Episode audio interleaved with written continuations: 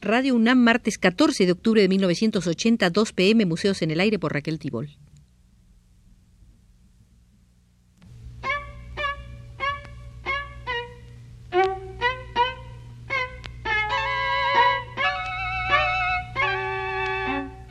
Museos en el Aire.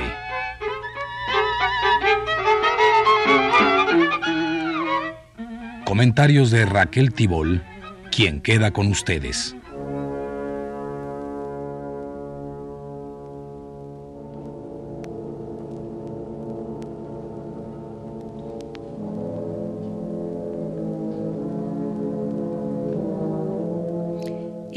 Pasado los invité a regresar al Museo José Carlos Mariátegui y aquí estamos, frente a la vitrina donde se encuentran las opiniones que le merecía al gran ensayista peruano la posición estética de Ortega y Gasset. Ortega y Gasset decía es responsable en el mundo hispano de una parte del equívoco sobre el arte nuevo. Su mirada, así como no distinguió escuelas ni tendencias, no distinguió, al menos en el arte moderno, los elementos de revolución, los elementos de decadencia. El autor de la deshumanización del arte no nos dio una definición del arte nuevo, pero tomó como rasgos de una revolución los que corresponden típicamente a una decadencia. Esto lo condujo a pretender, entre otras cosas, que la nueva inspiración es siempre indefectiblemente cósmica. Su cuadro sintomatológico en general es justo, pero su diagnóstico es incompleto y equivocado. Es frecuente la presencia de reflejos de la decadencia en el arte de vanguardia, hasta cuando, superando el subjetivismo que a veces lo enferma, se propone metas realmente revolucionarias. Por fortuna, pensaba Mariátegui, quedan en el mundo artistas como Bernard Shaw capaces de comprender que el arte no ha sido nunca grande cuando no ha facilitado una iconografía para una religión viva, y nunca ha sido completamente despreciable, sino cuando ha imitado la iconografía después de que la religión se había vuelto una superstición.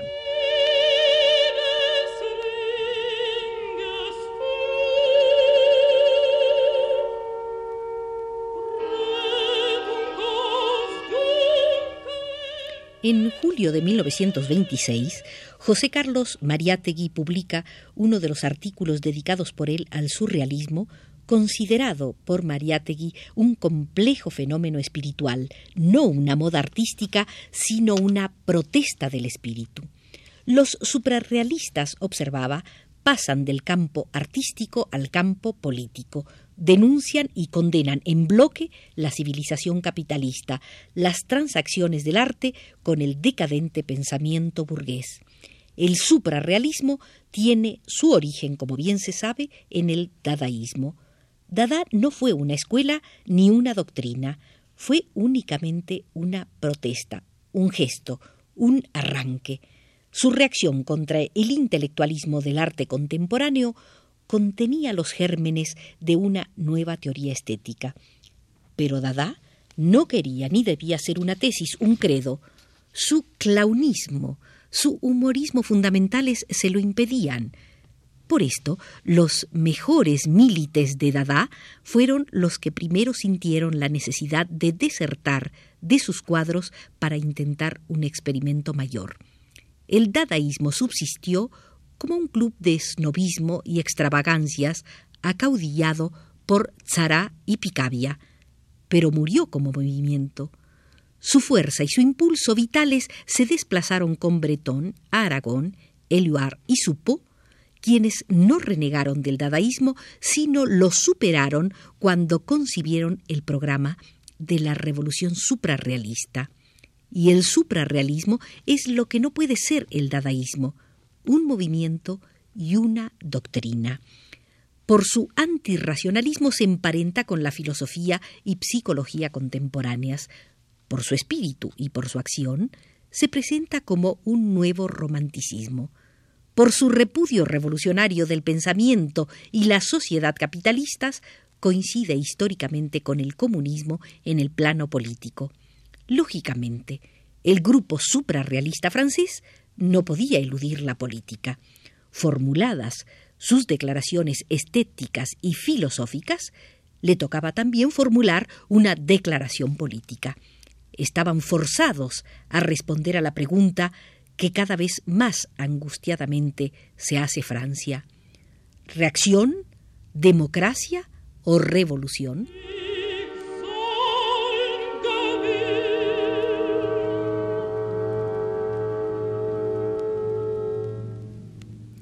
En un artículo publicado en dos entregas, el 19 de febrero y el 15 de marzo de 1930, en la revista Variedades, José Carlos Mariátegui intenta un balance del surrealismo.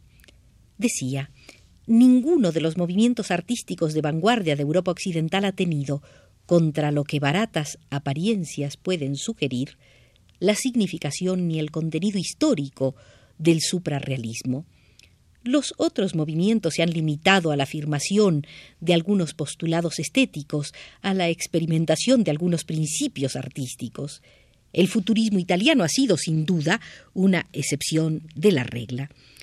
Marinetti y sus secuaces pretendían representar no solo artística, sino también política, sentimentalmente, una nueva Italia. Pero el futurismo, que considerado a distancia nos hace sonreír por su megalomanía histrionesca, ha entrado hace algún tiempo en el orden. El fascismo lo ha digerido sin esfuerzo, lo que no acredita el poder digestivo del régimen de las camisas negras, sino la inocuidad fundamental de los futuristas. El futurismo estaba viciado originalmente por el gusto de lo espectacular, el albuso de lo histriónico, tan italiano, ciertamente. Y esta sería tal vez la excusa que una crítica honesta le podría conceder, que lo condenaba a una vida de prosenio, a un rol hechizo y ficticio de declamación.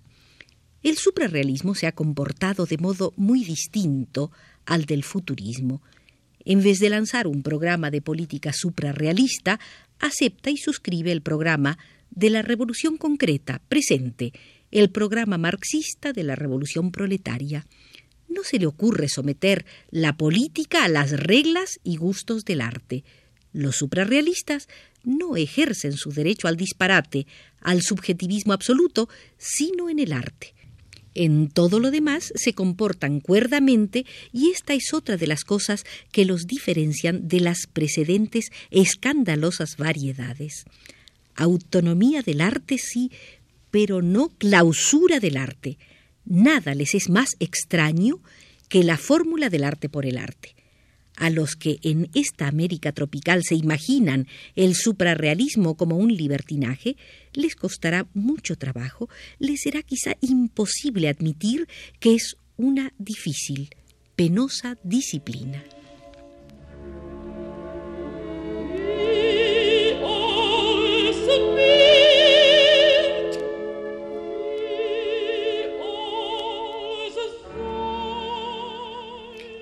1921, cuando solo contaba 26 de edad, José Carlos Mariátegui opinaba que el arte de vanguardia medraba en todas las latitudes y en todos los climas. Invade las exposiciones, absorbe las páginas artísticas de las revistas y hasta empieza a entrar de puntillas en los museos de arte moderno. La gente sigue obstinada en reírse de él, pero los artistas de vanguardia no se desalientan ni se soliviantan. No les importa siquiera que la gente se ría de sus obras. Les basta que se las compren. Y esto ocurre ya. Los cuadros futuristas, por ejemplo, han dejado de ser un artículo sin cotización y sin demanda. El público los compra. Unas veces porque quiere salir de lo común, otras veces porque gusta de su cualidad más comprensible y externa, su novedad decorativa. No lo mueve la comprensión sino el snobismo, pero en el fondo este snobismo tiene el mismo proceso del arte de vanguardia, el hastío de lo académico, de lo viejo, de lo conocido, el deseo de cosas nuevas. El futurismo es la manifestación italiana de la revolución artística que en otros países se ha manifestado bajo el título de cubismo, expresionismo, dadaísmo. La escuela futurista, al igual que esas escuelas, trata de universalizarse, porque las escuelas artísticas son imperialistas, conquistadoras y expansivas. El programa político constituyó una de las desviaciones del futurismo, uno de los errores mortales de Marinetti. El futurismo debió mantenerse dentro del ámbito artístico, no porque el arte y la política sean incompatibles, no. El artista que no siente las agitaciones, las inquietudes, las ansias de su pueblo y de su época, es un artista de sensibilidad mediocre, de comprensión anémica. Que el diablo confunda a los artistas benedictinos, enfermos de megalomanía aristocrática, que se clausuran en una decadente torre de marfil, clamaba José Carlos Mariate.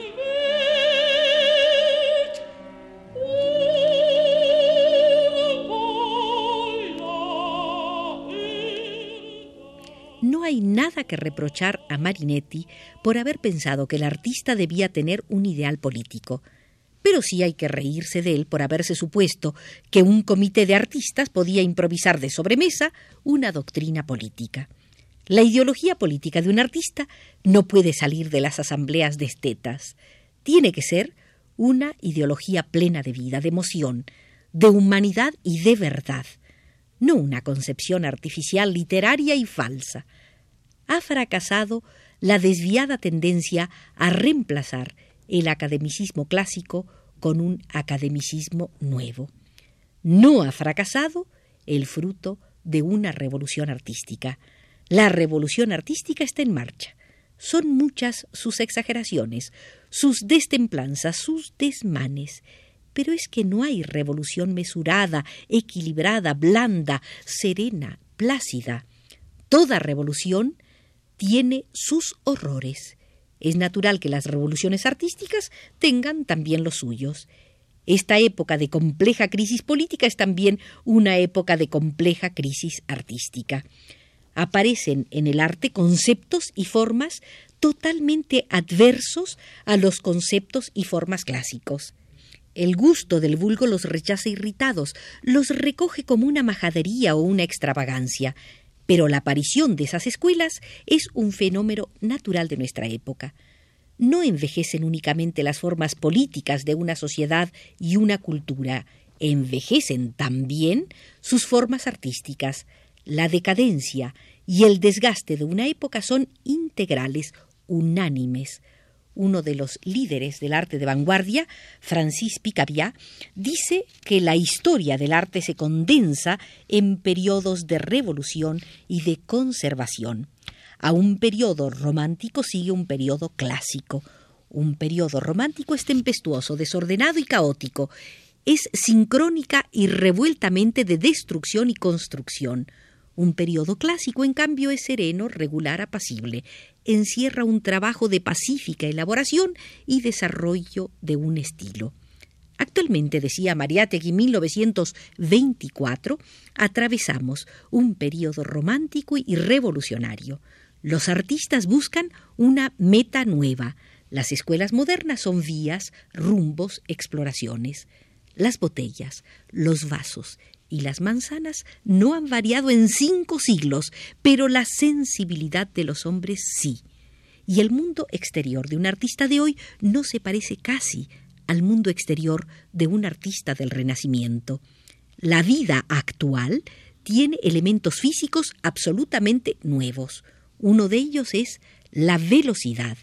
El hombre antiguo marchaba lentamente, el hombre contemporáneo viaja en automóvil y en aeroplano. Una época está separada de otra por hondas diferencias mentales, espirituales y físicas. Las escuelas artísticas actuales son un producto genuino de esa época y de su ambiente. Algunos críticos asignan un rol a la velocidad en la generación del impresionismo. Es absurdo, es cretino pretender que se pinte hoy como en los días de Tintoretto. Los artistas sienten y ven las cosas de otra manera, las pintan por eso diversamente. Una necesidad superior, un mandato íntimo, mueve a los artistas a la búsqueda de una forma y una técnica nuevas. los líderes, los creadores de las escuelas extremistas dominan la técnica y los recursos académicos. Picasso tiene dibujos más puros y clásicos que los de Ingres o los de Rafael. El proceso del arte moderno es un proceso coherente, lógico, orgánico, bajo su apariencia desordenada y anárquica. El arte es sustancial y eternamente heterodoxo, y la herejía de hoy es casi seguramente el dogma de mañana.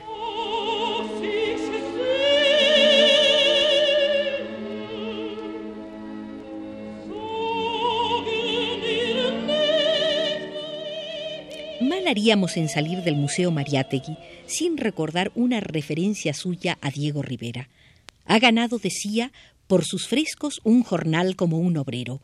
Sólo así Diego Rivera podía realizar una obra engendrada por el espíritu y nutrida de la sangre de una gran revolución.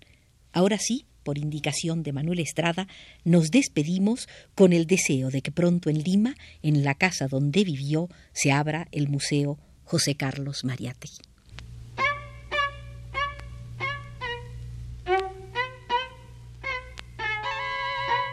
Museos en el aire.